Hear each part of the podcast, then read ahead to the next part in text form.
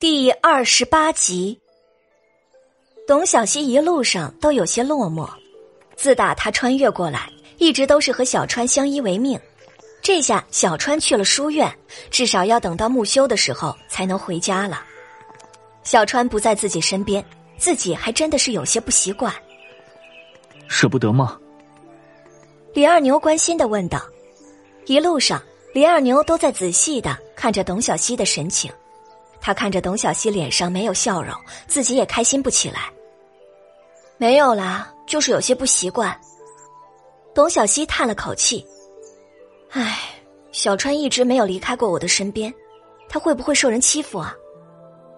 孩子总会长大，小川那么聪明机灵，一定会得到同窗的喜欢的。李二牛也不知道要怎么样安慰董小希，只好捡着好听的说。看到李二牛的样子，董小希开心的笑了出来。虽然小川有一阵子不能在自己的身边，不过还有二牛哥呀。走吧，我们去看看菜子怎么样了。董小希拉着李二牛，高兴的回到山上。董小希还要说什么的时候，李二牛快一步拦住了董小希，谨慎的看着洞口处，有人。董小希听到这话，猫着腰跟在李二牛的身后，悄悄的朝洞口走去。李二牛随手取了一根粗树枝，拿在手中。董云芷，就在李二牛准备打击站在洞口的人的时候，董小希看出了那人是谁。二牛哥，你回来了。董云芷听到动静，高兴的扭过头。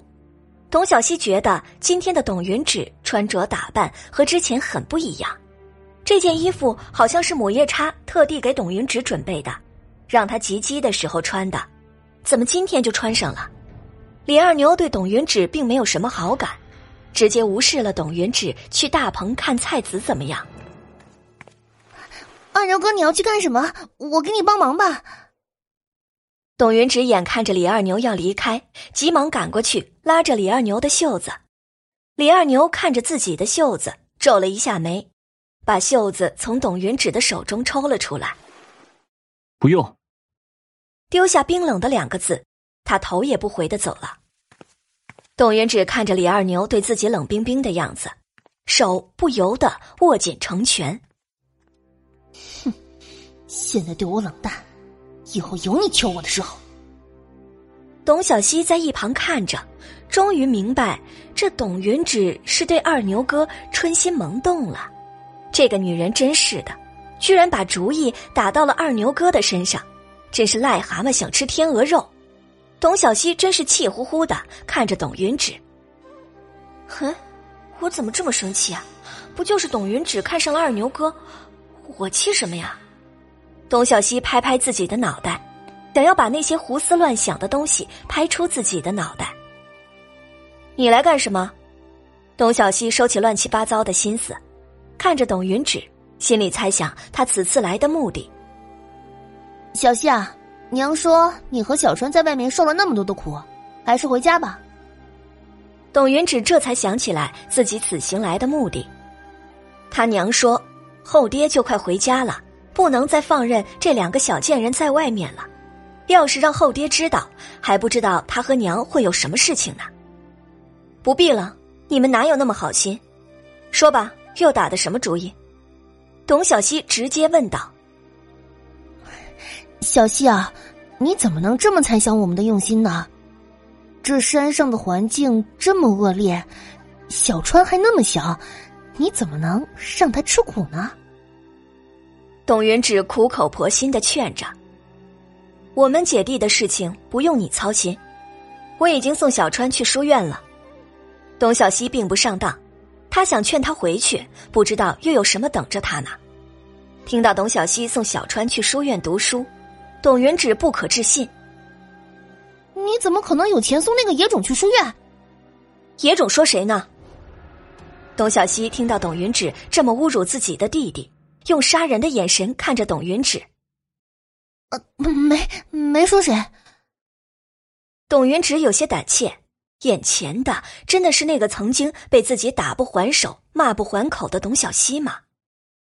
说完了就走吧，这里不欢迎你。董小希说完就要去找李二牛，看看菜地怎么样了。董云芷觉得自己真是脑袋被门挤了，才会来这里找骂，转身就要离去。不对，山上原本就只有董小希、董小川和那个叫李二牛的三个人，现在董小川被送到书院，那山上岂不是就只有他一男一女两个人了？那怎么行？小希。你一个未出阁的女孩子，怎么能跟一个男人住在山上呢？董云池大喊道：“自己一定要带他回去，不然等他们日久生情，哪里还有自己的位置？”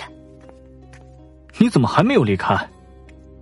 李二牛从大棚里出来，看到董云芷还在，有些不耐烦：“我怎能离开？现在山上就你们两个人，若是小七出了什么事儿，那可怎么办？”董云芷一屁股坐到石凳上。哼，小西，今天你不跟我回去，我就在这里住下了。你，董小西觉得这个董云芷真是厚脸皮，自己摆明了不欢迎他，他居然还能有脸留下来。我是为了你好，你怎么能不领情呢？切，若是爹回来了，知道你私自跟男人在山上，一定会打断你的腿的。董云直理直气壮的说道：“董小希还要再说什么，就被李二牛拉到了一边。小希，我觉得他说的很对，你还是回去吧。”董小希突然发现自己用了现代的思想思考问题，现在这个社会，孤男寡女的在一起确实会惹是生非。可是，我若是回去了，你怎么办？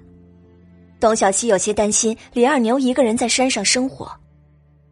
我没事啊，我一个大男人怕什么？而且还有菜地需要我照顾啊，要不然我们冬天吃什么？李二牛安慰道：“山上的生活确实很艰苦，条件不好，而且环境恶劣。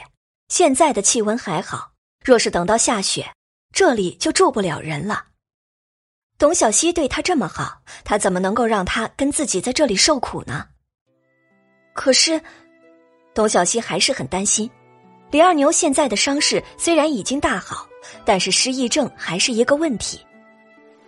好了，别担心了，我向你保证，我以后每天都去村口找你，好不好？在李二牛宠溺的声音中，董小希不情愿的点了点头。董云只看到李二牛对董小希这么温柔，对自己却那么冷淡，心都纠结到了一起。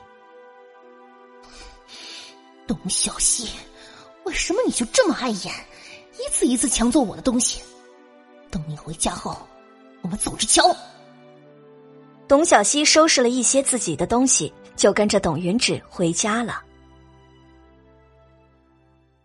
感谢您的收听，去运用商店下载 Patreon 运用城市，在首页搜索海量有声书，或点击下方链接听更多小说等内容。